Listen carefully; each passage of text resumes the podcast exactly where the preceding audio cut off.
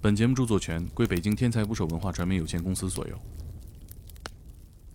有一个人买了一个 X 光机，冲着地板照，想把一家三口照死。首先是要看它地板的材料，啊所以这事儿是真的。真的有。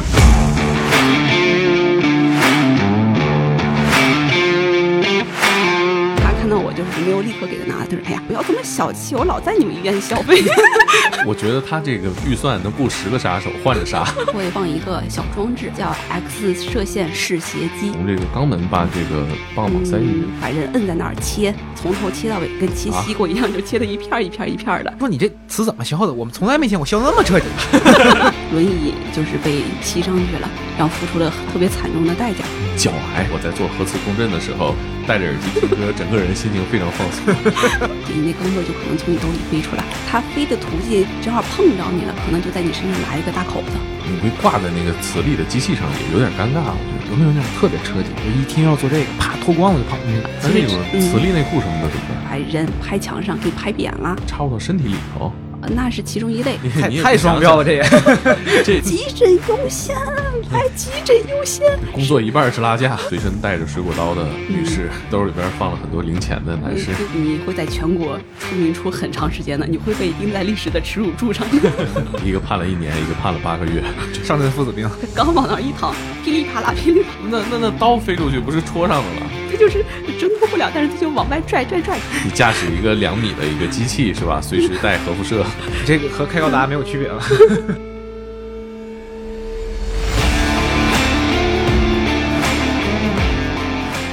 请点击订阅我的播客，拜托了。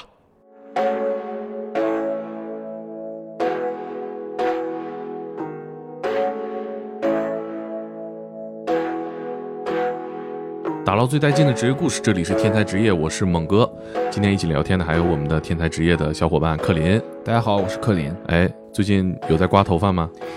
呃，那个预约是这周五要挂一挂。保持你这个克林的形象哈。 啊对对对，今天我们聊的这个职业呢，其实在我们生活当中能接触到，不是那种完全接触不到的，但是你接触到也只有一点点，很神秘， 嗯，听起来很吓人。你去过他工作的地方，跟这个职业打过交道吗？我还没有机会呢。有点年年轻身 体好是吧？ 哎，我们今天聊的职业就是放射科技师。我们的嘉宾是我们的《天才捕手计划》的作者，也是我们《天才捕手计划》出版的《呼吸在一米之外》这本书的作者之一李半马。 Hello，大家好，我是李万马。呃，我的职业呢是放射科技师，这是一个比较官方的一个说法啊、啊、当然，它有个俗称就叫拍片儿的。 拍片儿，是的，是的，太俗了。就是我听到这个名字的时候，就是感觉到就是语言的魅力哈，就是真的是能用就是你的行为来定义你的职业，但很好明白，就是拍片子的嘛。对，嗯，但是也是中华语言博大精深 啊，片儿和片儿也不太一样。是的，是的，是的。啊我觉得你们还不是还是不要这么叫自己。 你们见到这个朋友了，会怎么介绍自己的工呃，作？我们就叫放射科技师。放射科对技对，师，啊包括就是医院里面的一些同事、医生啊、护士都会直接叫啊技师、技师啊啊，但是就可能 这技师这个词儿听着也 就可能想起捏脚的，啊，对呀、就是会不会经常补一句我在医院工作？呃，会的 会的啊，因为可能其他人不太明白嘛，然后好多就患者一般会叫嘛大夫怎么样，然后或者哎护士，有的大爷就叫哎师傅，麻烦问一下，然后对还特别可惜还有说哎服务员，哎麻烦问一下怎么怎么走，对对。服务员那有点过分了啊。对，嗯，我在实习的时候，然后有一次我在前台嘛，然后有一个大叔过来要跟我要一个那个装片子的袋子啊、然后说，哎，服务员，麻烦给拿个袋子。然后后来可能你问的是你是要打包啊，还是怎么？对，然后他看到我就是没有立刻给他拿，他说：“哎呀，哎呀，不要这么小气，我老在你们医院消费。 我前几天刚去做了个什么什么什么，给个袋子怎么了？他我跟你说，他肯定到饭店，人家经常告诉他我们袋子单收费，对对对，话术都准备好了。 这太透了，实在是。 我觉得这是也是一种职业上遇到的一种困境啊，就是总被人家不是那么重视哈、得不到足够的尊重。对对对，就是可能还是大家不了解，就是觉得医院嘛，只有就是医生和护士，但是嗯其实在医院里面有四大职业，就除去那些行政和后勤，叫医护药剂啊、啊那个药呢，就是药剂师，就是会管一些分药啊，或者是配药的工作。啊，是我们到开药那个呃，对，然后那个技师呢，其实它是特别广泛的一个概念，就包括我们科、呃放射科，还有什么检验科啦，啊、口腔科、耳鼻喉，就好多科室其实都有技师。主要就是呃用来干操作设备的一些工作。嗯哦，嗯说到蓝领儿说到这个设备，跟大家就是离得比较近了啊，大家对你们操作这个设备都比较好奇，因为嗯你对们这个科室叫放射科，嗯，是的，然后有大铁门，啊，对，其实其实它那是铅的，不叫铁，它是哦铅做的。啊啊，就是进去之前要反复检查，嗯，充满了神秘感和这种危机，感觉好像弄不好了就要死人一样。对，包括我们门上就会贴那个标识嘛，说电离辐射，然后就是大家离远一点，就没事不要进来。那你们在里面工 作，就是还好，因为它是只有我们这边按下曝光键，就它才有射线，而且啊等我们结束之后，几秒之内射线就没有了。等于说这个时间段之外还是很安全嗯、的。是的，那在这个时间内被辐射了会怎么样？不会怎么样。哦不会因怎么样对，因为它这个射线量是特别小的，可能就是提哦起射线，大家都会觉得啊，日本的那个什么核电站，对啊呀，对呀呃，然你像那后什么个什么核泄漏，绿绿巨人不就是被伽马啊对对对辐射呃辐然射后到就了？变异了。 对啊，对，就觉得特别严重的一件事儿。啊但其实就是他们那个射线和我们的射线不是一个数量级的啊、嗯哦啊因为我们业内有一句话叫“抛开剂量谈伤害都是耍流氓”，就是你说哎，这射线有没有害？呃，是有，呃，有是多么严重的伤害，那你得看剂量了。哦，对，就不是很笼统的一个概念。我们之嗯前听过一个都市传说，有一个人买了一个 X 光机，冲着地板嗯照，想把一家三口照死。 然后，然后给我讲的这个哥们儿就是深以为虑，说：“嗯猛哥，这事儿是真的吗？我怎么听着这么瘆人呢？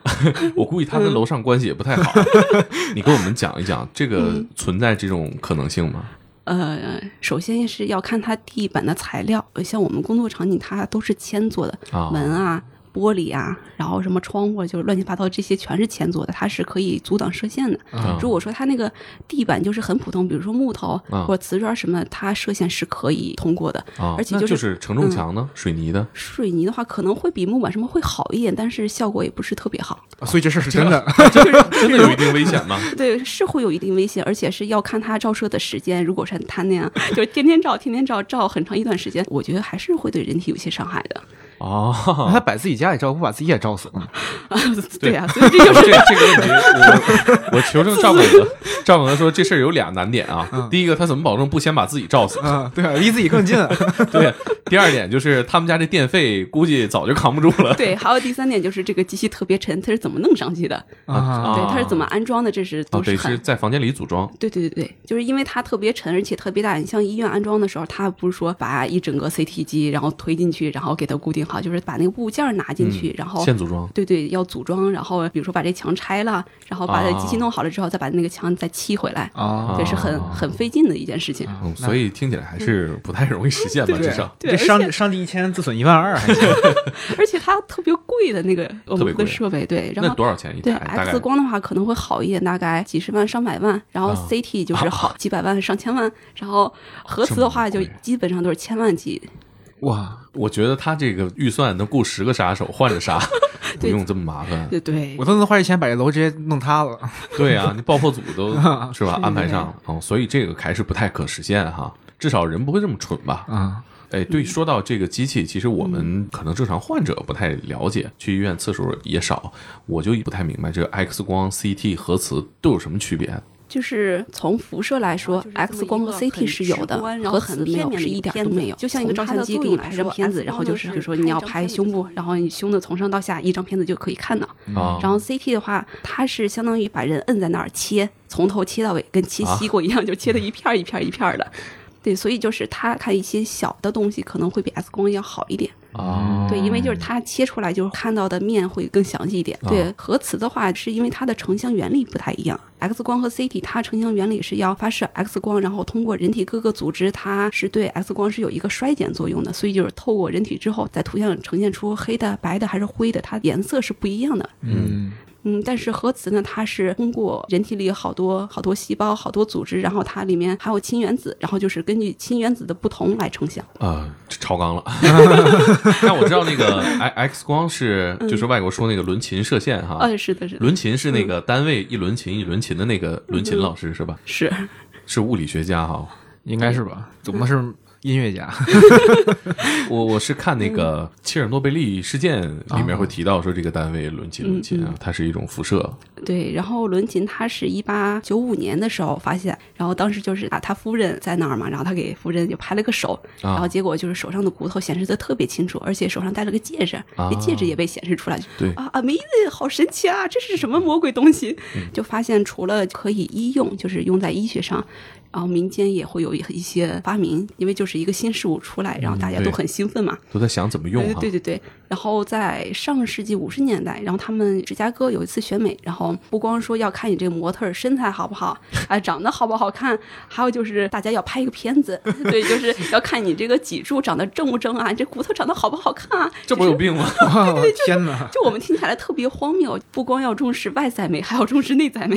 我觉得可能就是新技术的时候，大家一种探索吧。因为你看那个金庸小说里不是写到了欧阳克具备这种从外界就能看出来你骨骼的这种特异功能吗？对对对，没想到咱们 X 光也实现了这个功能。啊对，我觉得还真是挺神奇的。我看过那张照片，如果是第一张 X 光片儿出现的时候，大家肯定会有各种科幻的猜想哈、比如说拿这东西我照一下这个锁啊是不是就开了？他安检嘛，就可以看到里面装了什么东西。当时讲到说，哎，他们那个那都是小儿科，充其量能照出你这是什么东西。但是咱们这个 X 光机，你把它放在那儿，比如说放一个手机，它可以清楚的显示出你手机有什么什么零件儿。地铁安检那个是什么原理？也是 X 光吗？是的，那就是像你说的，它剂量不一样它那个要小很多，啊 因为就是不需要照的那么精确嘛。但是就是 X 光被发现以来，也存在一个问题，就是滥用。在美国那边，呃，也是上世纪的事儿，上世纪二十年代开始，他们有一些鞋店，就卖鞋那个那个店铺，它会放一个小装置，叫 X 射线试鞋机。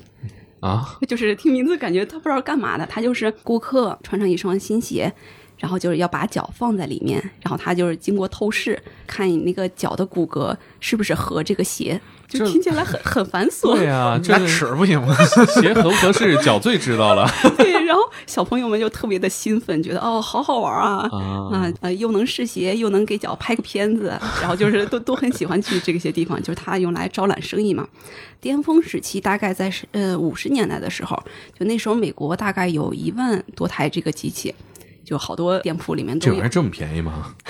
可能他们那时候就是工艺也不是特别的好，因为它啊外面有一个木头的盒子，啊然后里面安装一个很简陋的可以发射 X 射线的一个小装置，其实就是这两部分组成的。开始大家特别推崇这个东西，但是后来就慢慢觉得不对劲了，啊是因为各地就是会发一些报告嘛，就说，嗯，为什么感觉就是小孩儿他那个脚的那个骨骼发育不良、发育畸形，就是这些报告越来越多，越来越多，而且并且在此后的一些年里面，关于脚上的恶性肿瘤，在中老年人这个群体中发病率也是越来越高。脚癌就是它肿瘤可以长在任何地方，就啊对这个听的还比较少啊。对是是很少，脚上长瘤，照的对是跟这个有关系的，大家就有推测嘛，并且就看这个时间，因为脚上那个恶性肿瘤大概是在七十年代的时候，可能就有这个意识啊，根据这个时间点，大家推测可能就是跟这个机器是有关系的，啊，所以这个机器就慢慢被取缔了，就大家都在骂它，说什么破玩意儿。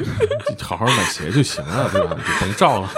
对对对，这就是一个 X 光的一个滥用，就是它是是有伤害的，但是就是你想咱们科技啊，它其实是一个很中立的东西，嗯，就是它的利弊其实都是要看它的使用方式的。嗯，对对对。可是刚才听你这么一说，好像在医院还是特别安全的比较安全，因为我们现在的防护措施做的还算是不错。啊。对，就刚才跟你提到的这些硬件的设施。门窗什么的，它是铅做的，然后能屏蔽绝大部分的射线啊。包括我们做检查的时候，比如说啊、呃你排头，然后我们是有那些防护用品的，铅做的啊围裙、对铅做的衣服、铅做的围脖。比如说你做头，然后它会把你下面不需要做的部位会给你拿铅做的东西会盖一下的，对，我记得我穿一个衣服，对，特别沉。那那都都挡上了，要照哪儿啊？呃，所以就是要把你照的部位闪开，你照头的话就给你遮下面，生怕有多余的辐射哈。呃，对，就尽量的帮你保护一下。嗯，我觉得有点像防弹衣那种挺沉的一个东西，照对，上。特别沉，因为就有的时候啊、我们做 CT，有一些患者他特别重，意识也不好，在床上就是来回的那样扭动，然后需要有个人按住他嘛。啊就有时候我们会叫家属进来，他就需要穿那么一套在旁边看着他。啊嗯对，就就拎都拎不起来的那种。就是《七龙珠》里面悟空去修炼的时候，哦啊身上穿那个负重的衣服脱下来往地上一放，咕咚一堆，大家那个感觉。是，哎，你刚刚提到这个是 CT 是吧？对就是一个圆形的一个桶，然后人哎呀躺着对的送进去，是再出来。是啊我记得这个是要检查身上没有任何金属的不是不是没有金属的是核磁，啊，核磁啊哦，对对也是这样的机器吗？它也是圆筒状，中间就是一个环形的嘛，然后中间那个孔会稍微的小一点，并且它这个机器会深一点。啊，比如说我们做的时候，就会把人整个的送进去，他整个人都在这个机器里面。我记得我小时候嗯做 CT 好像是，这应该是我人生中第一次得到外人的表扬， 就是我妈带我去做这个，然后医生说其他孩子都特闹，嗯说我没什么反应，看一眼就出来了。这个东西会不会有什么危险啊？就是说，如果你身上有这种有金属的话嗯，对，第一个比较危险的点就是，比如说你兜里装了个钢镚儿，然啊后，哦你你整个人进去了，它就相当于一个很大的磁铁，磁铁它就会吸引那些铁的东西，你那钢镚儿就可能从你兜里飞出来啊啊。如果说它飞的途径正好碰着你了，可能就在你身上来一个大口子。啊，这么大劲儿啊！对，就是它那个磁的力其实特别大的，就是因为有时候我们那个工卡它上面不是有一点点金属的东西嘛，有时候我忘了就揣兜里了，我就进去，嗯然后放在那个白大褂的那个下面那兜里，然后我在那儿给病人摆位，我就发现。我那个兜使劲的往外拽，因为哦旁边就是机器嘛，它就是 它就是挣脱不了，但是它就往外拽拽拽，就很很明显的一种感觉。啊对，这么大劲儿，你们是不是身上携带的银行卡经常消磁啊？呃，所以我们不是不允许带进去的，是会消磁的。啊，就是我觉得可能百密一疏吧， 因为我看一个段子，网上说那个银行说你这卡消磁了，他说我我我刚办的卡，他说你是不是放射科的啊？我是， 那就对了，那你消磁很正常。 我也看过一段子，说那个人也是放上科了，然后他消磁之后去银行，然后银行说你这磁怎么消的？我们从来没见过消那么彻底的。就这个我们就专业 了，就是它一吸了就就卡就没用了是吧？对，这是讲金属的东西，还有一些电子设备，手机、手表这些东西，它也不是行会，会坏的。哦，会坏对，因为它里面有好多的小的零件儿，就在磁力的吸引下，它可能就挪位了，啊，所以就会接触不良，就会很容易坏。嗯，是嗯我记得以前有一个段子。啊、这个就不提是谁了，因为是一个非常有名的歌星啊在微博上的粉丝数基本也是 top 级别的。他是干嘛呢？他那个推荐那个 Beats 耳机， 啊哎，就你头上戴。然后这广告语写的是高保真音质，是听着特别的舒缓。然后我在做核磁共振的时候，戴着耳机听歌，整个人心情非常放松。然后底下评论谁谁谁你真牛逼，核磁共振戴耳机， 这是不可能的，对吧？呃，绝对不可能的，啊嗯它在里面会坏的。啊，嗯就放不了歌了，可能就对是。对，有没有那种就是我们网上见到那种就是所有金属的东西都被吸到了这个洞里头的这种意外有，包括我工作的时候也有，在他们进入之前，就是我们会问他说你掏掏兜儿，然后什么手机、磁卡、钥匙、钢镚儿、打火机、什么手表这些东西都不允许带进去的。然啊后有的人就是真的是认真掏，但是有的人就是可能在隔的兜敷衍一下对对对，就摸两下，哎，没有没有没有，然后我就信了，信了就让他进了，结果他刚往那儿一躺，噼里啪啦 噼里啪啦，身上一堆的钢镚儿，然后不光钢镚儿，而且还有那个，它是暗器吧？ 这是啊 对对，还有那个那个那个钥匙啊什么全被吸到机器里面了，他这掏的也太不彻底了，合着是全在兜里啊！对 对啊，对这走就能变响了。对，就是我刚要出门，刚要去那边操作的时候，我就听不对劲，什么声音？啊他还没没躺下呢哈就躺进去了，因为、啊呃，我们进去摆位的时候让他躺好，而且要把这张床送进去，这啊才是一个对对对摆位的一个完整的过程。嗯，我只能先把他先往外，把那床往外拉，啊然后我爬进去给他掏钢镚儿， 啊，钢镚儿是贴在了机器上对，对，贴在机器上，而且它那个力气很大，然后还不好抠，啊就是你可能就是抠在了手里面，然后你那手也能感觉到很大的一个力气。啊切你们这天天跟万磁王作对呀，哦太吓人了！对，而且就最危险的有一次，呃，一个女士，然后她也是，就是可能也没有认真掏嘛，进去，然后我听到有声音就赶紧进去，不光有钢镚儿，还有一个东西，就是一个绿色的，然后我我一开始没有看出来那是什么东西，拿到手上之后发现水果刀 居然是，我 操！我都我都吓懵了，我说什么情况？你为什么还要带刀？那那那刀飞出去不是戳上的了不是，它也是贴在那儿，而且哦它那个刀是有一个保护的外壳，就可哦能是塑料的一个小壳儿。这大姐干嘛的？啊然后她说啊，没有，我就是来医院想削个苹果吃。啊， 对哎，可能太是太吓忘嗯人了。那他这个，你像你刚才说那个，直接能划个口子，那磁力特别大了。哦，是，所以就是我也长了个教训嘛，然后以后再让掏兜的时候，不光他们要掏，我还要在裤兜那个外面要摸一下，啊，就是没有摸到很明显的东西的时候，才放心让他进去。哎，你们可以弄个地铁安检机，那 个先给他扫一下。对对，有的医院确实是有的，哦比如说中日医院，之前我去，然后他们核磁室外面确实有一个那样的，就是安检的一个一个小门儿。就可见他们对患者实在太不放心嗯了，他们肯定出过更荒唐的 事儿。对对对我在网上见过那种有一个购物车直接戳到那个 CT 机里了， 对就是超市那种小推车。嗯，就为什么会发生这种事儿呢？如果说发生这件事的话，它就是很严重了，就属于是医疗事故了。你像有的病人他行动不方便，然后推着轮椅，啊，推床过来，然后我们的那个门口，然后大概是距离一米的地方就写贴了一个红条，上面写的是你这些东西是不可以进去的。嗯我们一般是在就这个条那块儿，然后就会跟患者说，你这个床，你这个轮椅只能到这儿了，你不能再继续往前走了。好多人就不理解，哎呀，你看他行动这么方便，我就是那个推着轮椅把他送进来，然后再拿出来不行吗？啊，我就是说不我行，可以往前走啊，一推进去了。对，绝对不可以的，因为就是，嗯、这些东西它特别的大，就是比如说的这人坐在轮椅上，就很很有可能说连轮椅带人一起吸到那个机 器上，就会给他带来一个特别大的危险。对，并且就是你太吓机人了对你，你这机器你贴在上面，你是拽不下来的那个力量，哦所以只有一种办法，就是你把这个机器完全的关掉。啊，但是你这关掉是有代价的，就是你关掉，你要再开启能正常使用是特别贵的。啊哦，所以他平常是不关的。对，它是一直不关的。哦那那岂不是一直在释放这个辐射啊？哦不不，核磁是没有辐射的。哦对啊，这是核磁。嗯，你刚才那画面有点像《万磁王大战 X 博士》啊， 整个人轮椅给吸过去了。那哎，那有没有人这个测试过他最重能吸什么东西？ 我觉得不敢不 敢，这个我想法觉得太危险了。哎，你们上课的时候有没嗯有讲过说这这个环节发生过什么重要的或者说严重的事故？ 呃，有过有过，也是很多年前，就是可能也是监管的不太严嘛，就确实是轮椅就是被吸上去了，然后付出了特别惨重的代价，呃但是可能是没有人员伤亡。啊对，就是可能国内机器不太好了，然啊！后。呃，从此之后那个医院就出名了。然后当时我们老师说，这就是你们不认真工作的下场，你会在全国出名出很长时间的，你会被钉在历史的耻辱柱上的。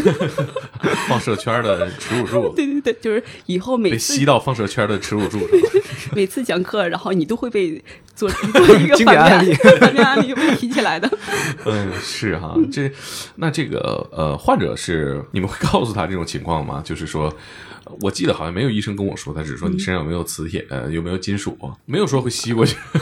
就是他可能就是更多的会把这个就是具体化，比如说什么手机、钥匙、磁卡、钢本，就会明确地告诉你哪些东西是不允许被带进去的。哎，这我突然想起来啊，假如说我身体里植入了一些金属，这会儿我怎么办？嗯，看材质，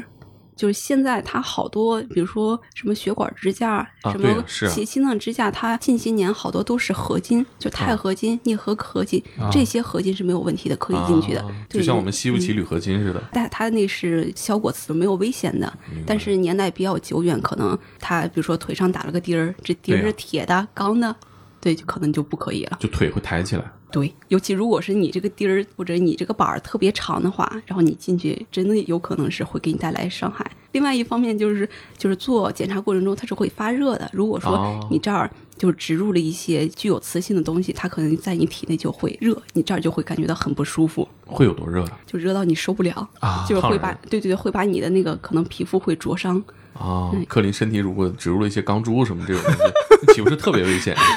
又发热又又遇到过这种情况吗？身体里边有金属的嗯，遇到过，而且经常。但是我们前期就会问他之前有没有做过手术，啊做手术有没有放过东西，嗯什么手术，具体放了什么东西，呃什么材料的，是哪、啊哪年做的，就我们都会问的很详我细估的。计他做手术的时候，医生也会告诉他，以后你做核磁的时候对对对要要说一声。对，主要 是你被挂在那个磁力的机器上，也有点尴尬，我觉得。哎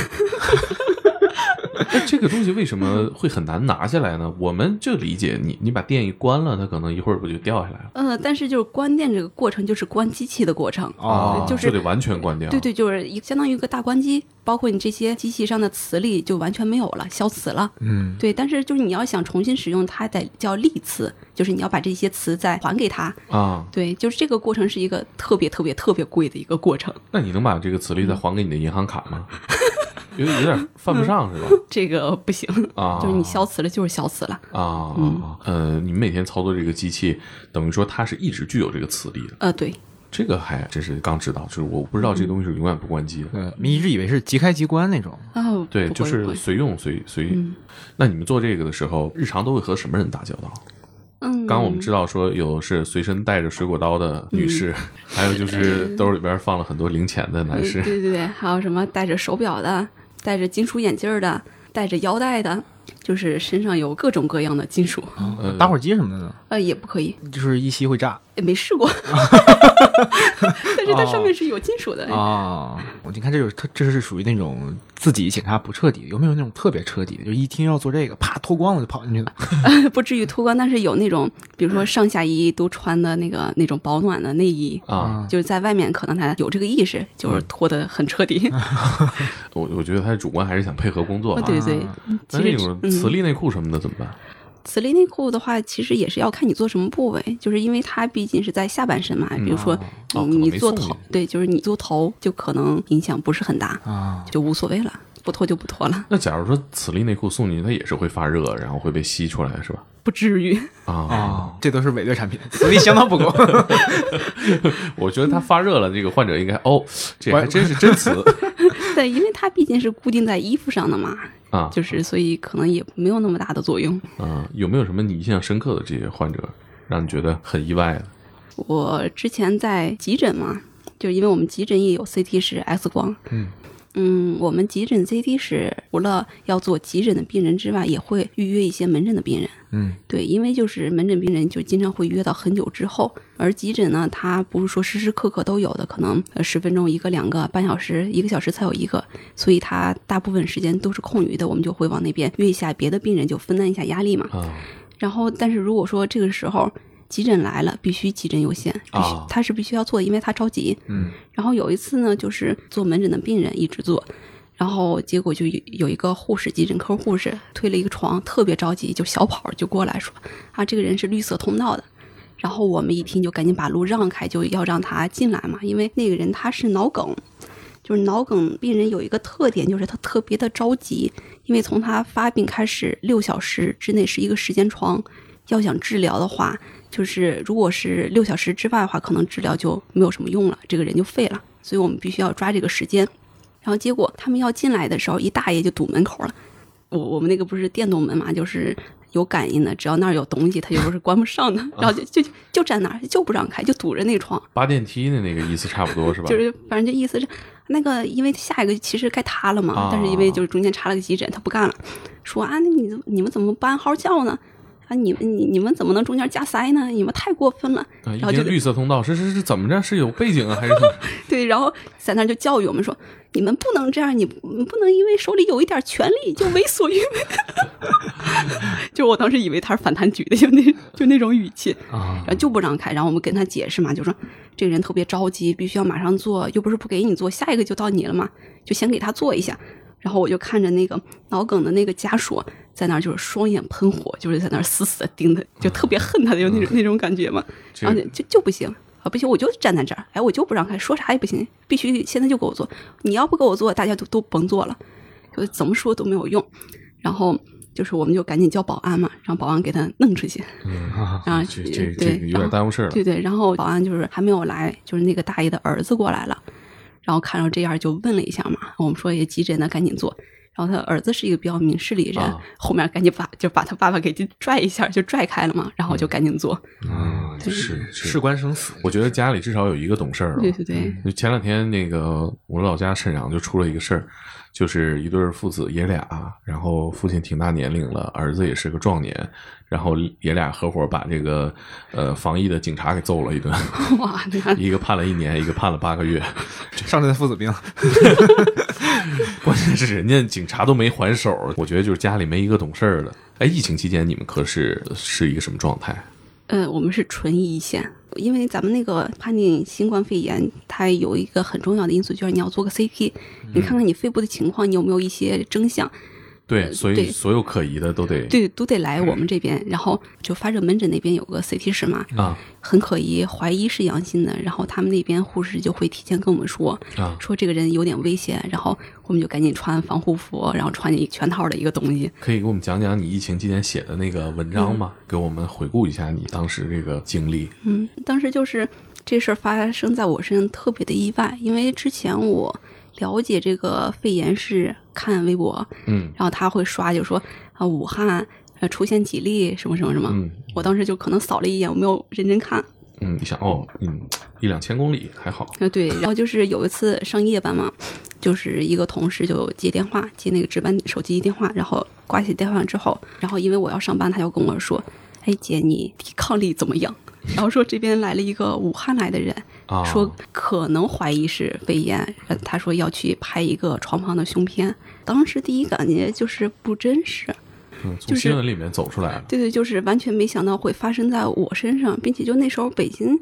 就是被确诊人特别少，可能也就四五个，嗯我们医院当时还没有，就是有点不敢相信那样子。那时候其实有一点慌，因为我不知道干嘛。嗯，但是就是通过前期的了解，我是知道它是传染病。嗯，传染病的传播途径无非就是什么血液传播啦，什么空气传播啦，呃，什么接触传播，就这些。所以我当时想的就是把这几个途径给它掐死了，我可能就是安全的。嗯然后当时我是把就是科里面能找到的一些东西都用上，口罩、手套啊、帽子啊，是就就推着机器就过去嘛。哎，推着机器过去是嗯，是这样，就是它是一个 X 光机，一般的病人是来科里面做检查的，啊，对。但是就是有一些他特别病重的人，他行走不方便，然后我们就会推着机器去找他，哦，就一个小型的 X 光机。哦，多大呀那机器？机器高的话就是大概两米左右，那重吗？特别重，死沉死沉的那种。底下有轮儿对，有轮子，它其实是个电动的，就是把手上就是你一捏这个键，它就自己往前走。 哦，还是个这比我想象的要科技一些啊我也是这得个硬推呢。对我，我实习的时候，我们那个医院它有一个呃床旁机，它就是纯手工推的。啊，对，然后那时候我需要克服的就是我，我看我能不能推动。 推不动啊。对，因为那个机器它是就是长期放在一个地方，那已经被压出了一个坑儿。哦，这也太重了。哦，这少林寺练功吗？这不对，就是首先我要把那个机器推出这个坑儿，然后这一步我就放弃了。这是为什么？那你有没有身强力壮的男同事啊？有有有，当时就带我们有一个师哥嘛， 然后他是就高高胖胖的，然后后来我我一看啊，推不动，算了算了，放弃了。这还是个自走机啊呀、呃，对，电动，但是就是你那个方向是就自己控制的，啊，对，它只是给加了一个助力， 你这是开着它过去的，你这不是推着它过去的呀？我 觉得就每次把那个机器放在就是应有位置的时候，我都觉得我是在练那个倒车入库。 我觉得你这个也是个武器哈。你这这应该是我生活当中接触的距离这个穿戴设备和这个机甲最近的一个人。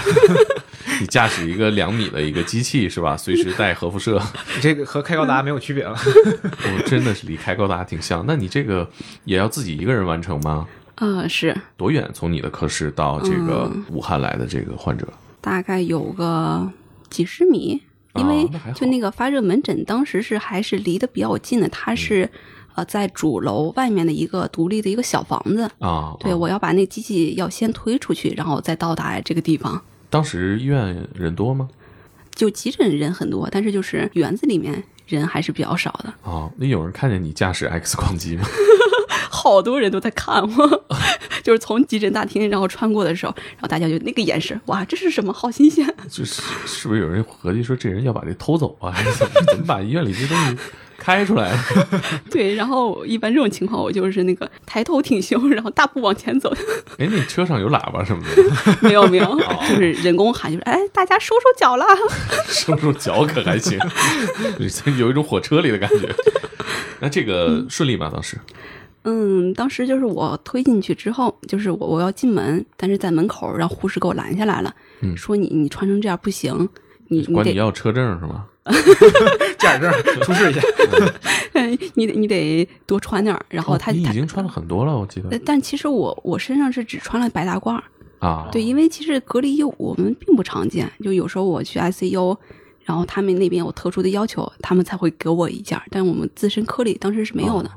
对，所以他当时是给我递了一件隔离衣，啊，就让我穿上。对，然后可能当时那帽子扣的也不好，然后他就指挥来，你把那边头哎往里面掖一掖。那个时候可能大家对这个病本身还是充满了恐惧和好奇，也不知道具体要防护到什么程度才算稳定。对，然后就是我这些都穿戴好之后，我就进去嘛。进去之后，然后就看一个男性，然后坐在那个凳子上，然后旁边还放着那个行李箱，就是很健康的一个人。就我看来，哦嗯就可能三十岁左右，特别健康。然后我当时就特别吃惊，因为我印象里面需要用到床旁的，就是人肯定是特别虚弱，在床上哦躺着，意识也不好，就那样的人。然后看着他这样，然后我我总觉得我走错了，然后我就问那个护士说啊是嗯是这个人呗？他说啊是啊是啊，因为他当时那个房间里面他是有放了两排那种凳子，空间也比较小。然后像我们拍这一般不是躺着拍嘛，躺着拍首先得有个床，而且你要有足够的距离能让我施展这个机器。嗯对，所以我就说啊、你们得再给我找一间屋子，这地儿不行。啊对，然后他们商量了一下，就腾出来一件。然后我们那机器上是有一个板子叫探测器，就是我们需要把这板子塞到它后背底下，嗯，然后才能拍，啊才能出图像。塞的时候就是可能也比较刻意，就是没有说直对着他的呃脸，然后就尽量就是避开他的呼吸啊什么的。啊对，尽量不碰他的衣服。拍完之后，就是我和那大夫一起看嘛，然后觉得没有问题，很健康，就是也没有太多项。然后结果过了一会儿，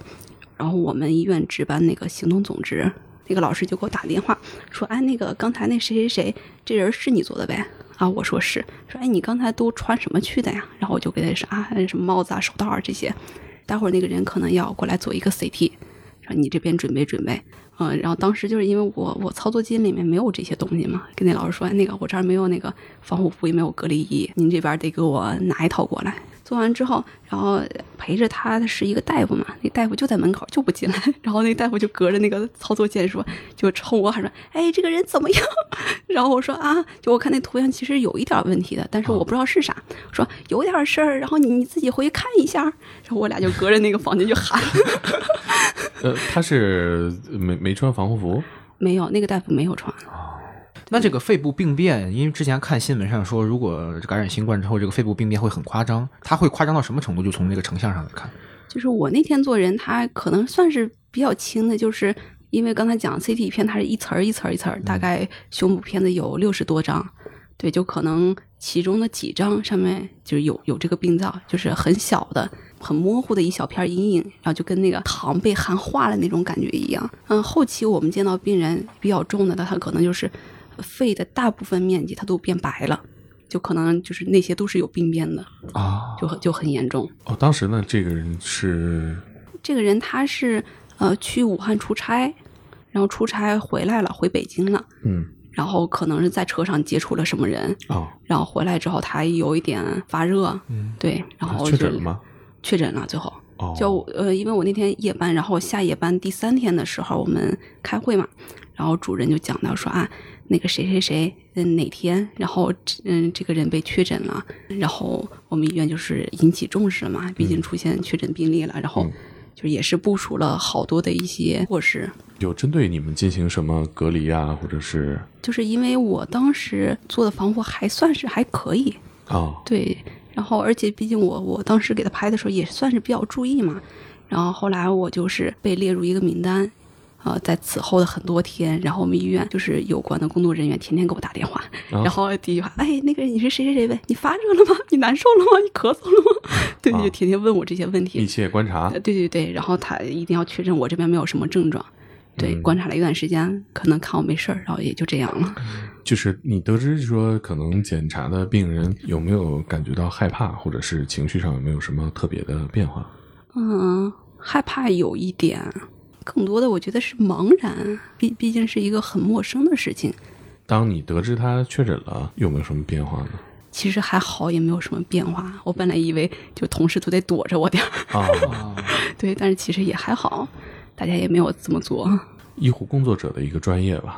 嗯，就是可能没有没有我们对这件事情惧怕。对，对，但嗯，然后后来就是因为我我当时住的地方是和别人合租嘛，嗯，就是其中的一个呃室友，然后我们都是有微信的。有一天我、啊我在那儿洗东西，他突然就过来了，说：“哎，那个你是医生呗？”我说：“哎，你怎么知道？”我说：“啊，我在你朋友圈里面看到，可能你啊发表过有、嗯，就有些关于医学上的东西，我推测你是医生。然后第二句话是：“哎，你们医院那个防护做的怎么样？”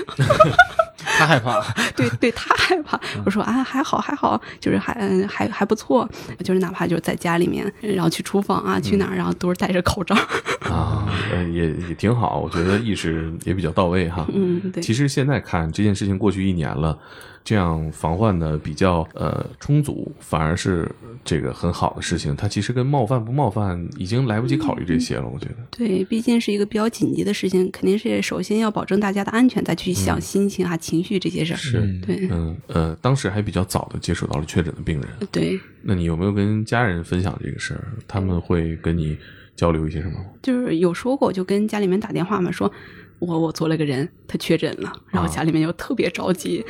然后说啊怎么会这样？然后说那你上班一定要保护好自己，然后此后打电话，嗯，就是每每次都会就说这么几句，说嗯，就是你一定要穿好，一定要保护好自己，确实也是过年没没有时间回去吧。嗯，过年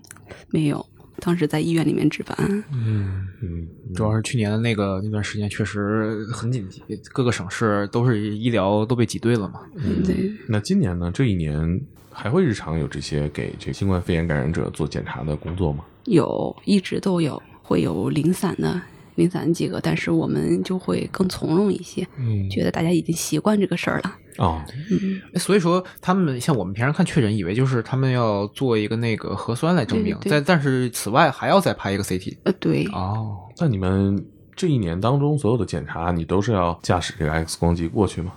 呃，不是，其实，嗯，X 光机它就是还是很局限的，因为第一是它是很便携的，所以它肯定是要牺牲什么才能达到它这个便捷，就它出来的图像质量不怎么好。哦，啊，，对，第二个就是说，其实还是要以 CT 为主，因为有时候 X 光其实它是看不出来的，哦，对，所以后来他们都是做 CT 的。啊，嗯，CT 是比 X 光更清楚。对，哎，我其实有个问题啊，就可能有点偏题，但是我也好奇很久了。这个我们在医院用的那些拍的那些片子啊，嗯，我我觉得我拿那个片子，那医生也从电脑里调出来了看啊。就是你自己去拿的片子是为了方便以后你去其他医院做对比用的。哦，哦对哦，明白。对因为我家里剩了一些片子，我是扔也不 是，不扔也不是，那个病我都好了。那个扔吧，你就觉得这个太隐私的信息了， 把我都已经拍的就是一丝不挂了。 你们就建议怎么处理啊？这个能直接扔吗？对我我们医院的话，它是就是有专人负责的，就是比如说有一些废片子，然后我啊们统一收集起来，然后就交给就是专业的科室，然后他们再进行处理。但是具体怎么处理我就不知道了， 哦，哦但是应该是集中交汇。嗯，有可能。啊这个应该很多人不需要吧？我觉得很多人问我嘛，就说我直接找大夫看就行，那我啊对啊平时是不是可以不取？但是一般我还是建议取一下比较好，嗯对，因为你不知道以后会有什么用。像疫情期间的时候，作为这个在医院工作的人，肯定是免不了接触这些感染者的哈。嗯嗯。那除了这个之外，比如说你在放射科工作，你的家人朋友们会问你一些什么问题啊？这听起来就可能有点危险。最重要的问就是说关于辐射对我自己的影响。嗯，你们放射科是不是生病的概率要比旁人要大一点？就是经常接触嘛。对哦就是其实，在上个世纪以前，确实是。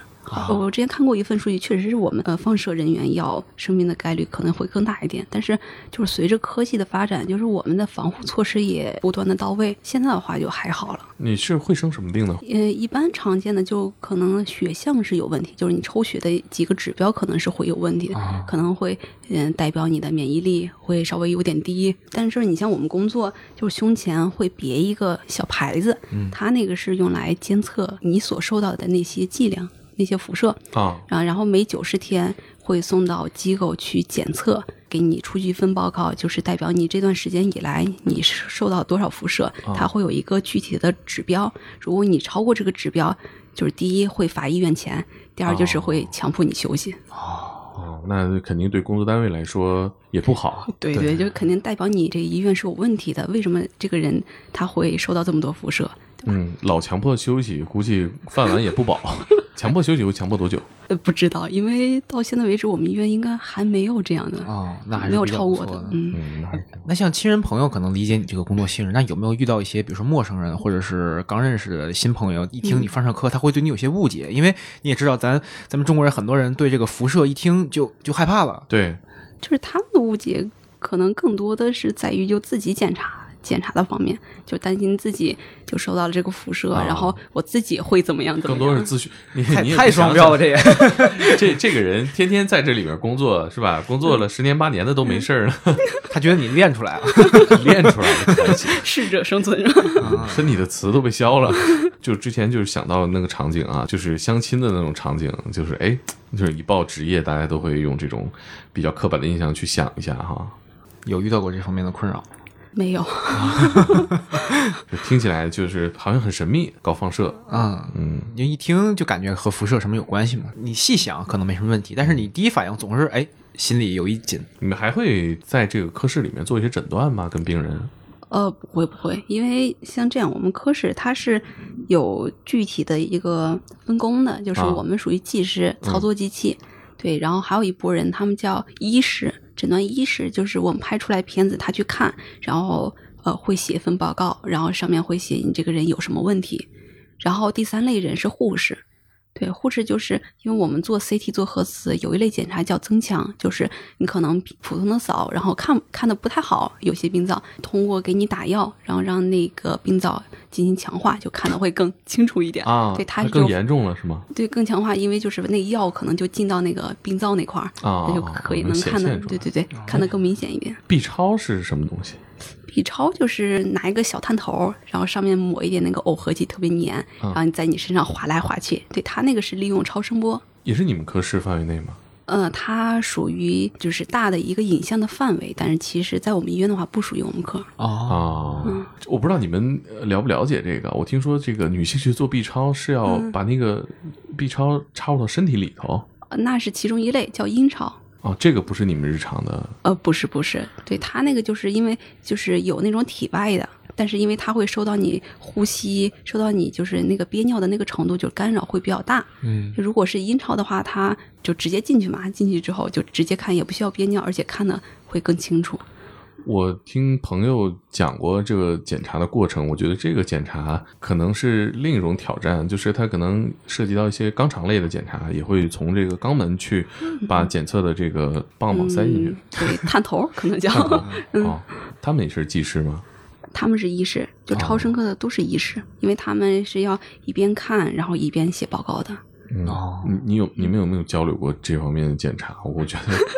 就是我之前实习的时候，在超声科实习过，嗯，当时就是带我那老师，然后因为他做阴超是要上面戴那个安全套的嘛，啊，然后一摸那抽屉没了，说去你去那几号间，你拿点那个安全套过来。 我也听说这一点了。我觉得这个还是可能可能大家没去做过这个检查，不太了解啊。听说还是一个很冒犯的，就是就是我们日常生活当中用的那种安全套戴在这个检测对对对仪器上。对，那这个患者能接受得了吗？看个人吧，因为就是院内也有自己的体检嘛。然后就是，凡是已婚的都要做阴超，反正我是放弃了，可能我、哦我自己都有点接受不了。是啊，听着我，因为我是头一回听说。嗯， 如果让我做，我就挺崩 溃的。对对，我因为我也觉得有点尴尬。那你在你实习那段过程当嗯中，你见过就是说医生要说服这个检查者做这个检查的过程吗？没有，呃，大夫就直接去开那个单子，就是可能不会说特别详细的解释，就是说你你你去做这项检查，然后做完之后你让我看一下怎么样，然后他就拿那个单子去预约，然后约了之后就进去做操作的那个人员就会跟你说，可能我待会儿要把这个放到你的身体里面，啊然，后就是接受的人就做了，不接受可能就退掉了，啊就不做了。啊我再多问一句，都是女医生吧？嗯，啊、就是男医生话，病人也不让啊。对啊，呃，但是妇科和产科是有男医生。是的，是的。你们的这个检查里面，病人跟你们的关系都还好吗？有没有什么医患关系上的矛盾啊？对他会不会有那种，他们不是说你检查出来就赖你， 有这种情况吗？说怎么到你这儿我就我这肺就黑了呢？ 你也太歪了。夸 张一点，嗯有这种情况吗？就是矛盾很多，但是这种类型的没有，因为我们不出报告嘛，哦而且那个报告他是在机器上自己打出来的，呃，可能他会很生气，然后找不到我们。 那会有什么矛盾呢？ 最重要的就是排号的问题，就是啊可能大家就是心目中就是一二三就这么排下来，就挨个叫呗。但是其实实际工作中不是这样的，他总会有一些着急的病人，他开的单子就是加急的，啊，你这种这种就需要提前做，或者说有的病人他做一次是做不完的。比如说我们有一个增强的检查叫 CTU，就是看你泌尿系，给你打药，一边打药一边扫描，扫描之后，然后你在外面先等会儿，十五分钟之后你再进来一趟，然后再扫一次，就是看你一个整个泌尿系的过程。对，所以有的人可能就就是觉得排号就是一二三，然后一下叫六号了。哎，怎么一会儿又叫到四号了？就是乱七八糟，对。然后就觉得你们这怎么安排的，一点都不合理，你怎么搞的啊？你们是不是有什么猫腻啊？以为你们是银行窗口，嗯，一般我上班最多就是骂我几句， 就是我我可能一开始会刚上班的时候就是比较较真儿，哎你你骂我不行，我得跟你解释，你不听不行，你必须得听， 然后就说啊我这个人急诊的，或者这个人他需要再做一次，巴拉巴拉巴拉，那个说啊我不听你这些啊，你就得按号叫我说，然后再跟他说， 然后但是后来上班久了之后，我发现就有的人可能他不是说要要原因要说法的，他就是宣泄情绪，就可能他或者是在我们科或者在其他地方，他就排队太长时间了，检查是特别贵，本身心里面就不太痛快，然后你这只是个导火索，只是在你这儿释放了出来而已。你可能他做的不是这儿的检查，比如说去做心电图啦，去做其他检查，他可能也会这样。是有对很多年轻的听众可能不太对医院这个环境不太了解。嗯，其实有很多的疾病，它是需要家属在医院办很多很多手续呃，对走很多很多窗口。对，就是其实我自己也理解，因为我也有过以患者的身份去看病，也是要正常的排号，啊，正常要等很久才能见到大夫，又要等很久才能做上检查，我也烦。但是我觉得是不是要有一个前提，就是你你你烦躁，你不痛快，但是你不能伤害别人，是这我觉得是一个很大的前提。像你说的，其实排队也多，而且可能这种状态维持了很久。对这些患者对对或者说家属来说，可能对于每个人来说，在医院这段经历都是这个家庭情绪比较 down 的一段经历。对，前段时间呃，一个同事被打了。被患者吗？对，被患者打了，也是排号问题，先做加急的，然后正常排队就不干了，然后冲上来就是一大爷，然后冲上来揪住他的领子，就给了他一耳光。当时我我那天不是休息嘛，然后要去科里面就拿点东西，你没穿那个白大褂儿没有没有，我穿的就是正常的衣服，哦然后就正好路过 CT 室那，我就习惯性就看了一眼，呃，那个同事他就两手就这样。啊就就就举放手在对，就举举手说：“你看我没碰你啊，现在是你向我动手，我我我我不会去攻击你。嗯然后就这个状态，然后我一看这亲，就赶紧报警。就是我们键盘上是有那种，呃，一键就呼救的，啊就是摁住一个键，然后就是医院的保卫科那边就会收到，收到之后就会赶紧过来嘛。那个电脑可能有点卡，然后就在那里戳戳戳戳戳戳，然后戳了几十次。后来就是过了一会儿，那个保安来了，然后刚进门就说：“谁呀？报警一百多次。” 对对，但是可能他就是当时没有反应，啊因为正常他是会弹出一个对话框的。啊，对，对他没有反应，我以为就没有成功，然后就在那儿点，嗯 打开之后就报警了嘛，嗯报警，然后警察啊、呃就过来，然后就问了一下情况，然后因为那个人他是在我们那边住院，啊呃，生着病呢，所以得首先等他出院，对，然后再做处理，可能是要去再去调解或者嗯就再怎么样，嗯，我希望后续听到他这个付出了相应的代价和赔偿。对，保安常来你们这儿吗？常来。 其实就是我们那个急诊大厅，它有一个大屏幕，上面都会写，啊，就包括就是呃，对急诊的病人，他有一个分级，一二三四，就有可能你是先来的，但是后面如果来一个特别严重的人，肯定是要先给严重的人看。我其实觉得医院保安这个工作也挺有意思的，就是 他应该收集到的是所有的医患矛盾。嗯，他每天接触到可能是这个世界上最极端的情绪对，你知道他们经常最常去的科室是哪儿吗？急诊，哦，哦对那倒是。哎，下次咱们找医院的保安来聊一聊，我想也是，他这故事能讲的太多 了，劝架一绝。太不能跟人换人打对他他也不能人家说也特别不是强坏硬 人，嗯啊！对，人家就是也是情绪比较急的普通嗯的病患或者家属，能给我们介绍一个吗？ 我我不熟。啊，你哎，你还准备了啥？就是关于我们一个职业发展的一个方面。哦，对对对因为就是大家的印象里都是就拍片子对，拍完之后呃打印片子，就是很很没有意思的一件事儿、嗯就可能就是重挺复对重复的太多再重了，复对。然后就是有一次我带一个新来的同事嘛，啊然，后快下班儿的时候，他就坐在那儿，然后就是特别迷茫，然后就跟我说：“哎，姐，那个咱们是不是以后就要干这种事儿？就每天都要干这 些事儿，对，就是每天都都五都十很年，对，都都很无聊。”然后我我我吓唬他嘛，我说：“嗯，对你你五十岁，你都变成一大爷了。”然后你每天还站在急诊，说：“哎呀，大家不要吵 啦，急诊优先，来急诊优先。”工作一半是拉架， 对，然后然后然后说：“谁要不服你，你就往地上一躺，你就你哎有优势了。 对该轮该轮到咱们碰瓷儿了。 对，然后他听听完之后更绝望。实际上呢，但但其实，嗯、就是随着科技的发展，就是也对我们这个职业提出了更高的要求。嗯就是我们其实还是可以做一些科研的工作的，哦，因为它临床上的好多应用都是要通过影像实现的。像我实习的时候，我们当时那个拍片子那机器就是很老，用了好多年了。然后它就比如说你你拍一个人是要你手动调剂量的，就是根据你的高矮胖瘦，根据啊你的、呃部位。我来了这个医院之后，会稍微先进一点，就是它已经程序自动设置好，比如说拍头、拍脚、拍手，它有一个啊对应的、啊对应的一个剂量，然后你再根据它的体型再稍微微调一下。嗯然后前段时间我们医院来了一个新机器，然后它那个机器呢，就是发射 X 线的那个部位叫呃球管，它那球管就是呃就是有一个遥控器直接操纵，然后就是在天上飞，就是比如说、哦呃就是在呃比如说这个人站着拍，然后他他他就调到就站着的那个那块区域，那个躺着拍，然后就又转到那个床的那边，对，就是我就看着那个工程师，然后就拿那个。那那个遥控器在那儿指挥，然后就是一会儿飞这儿，一会儿飞那儿。然后我们同事在旁边，哇，好厉害啊！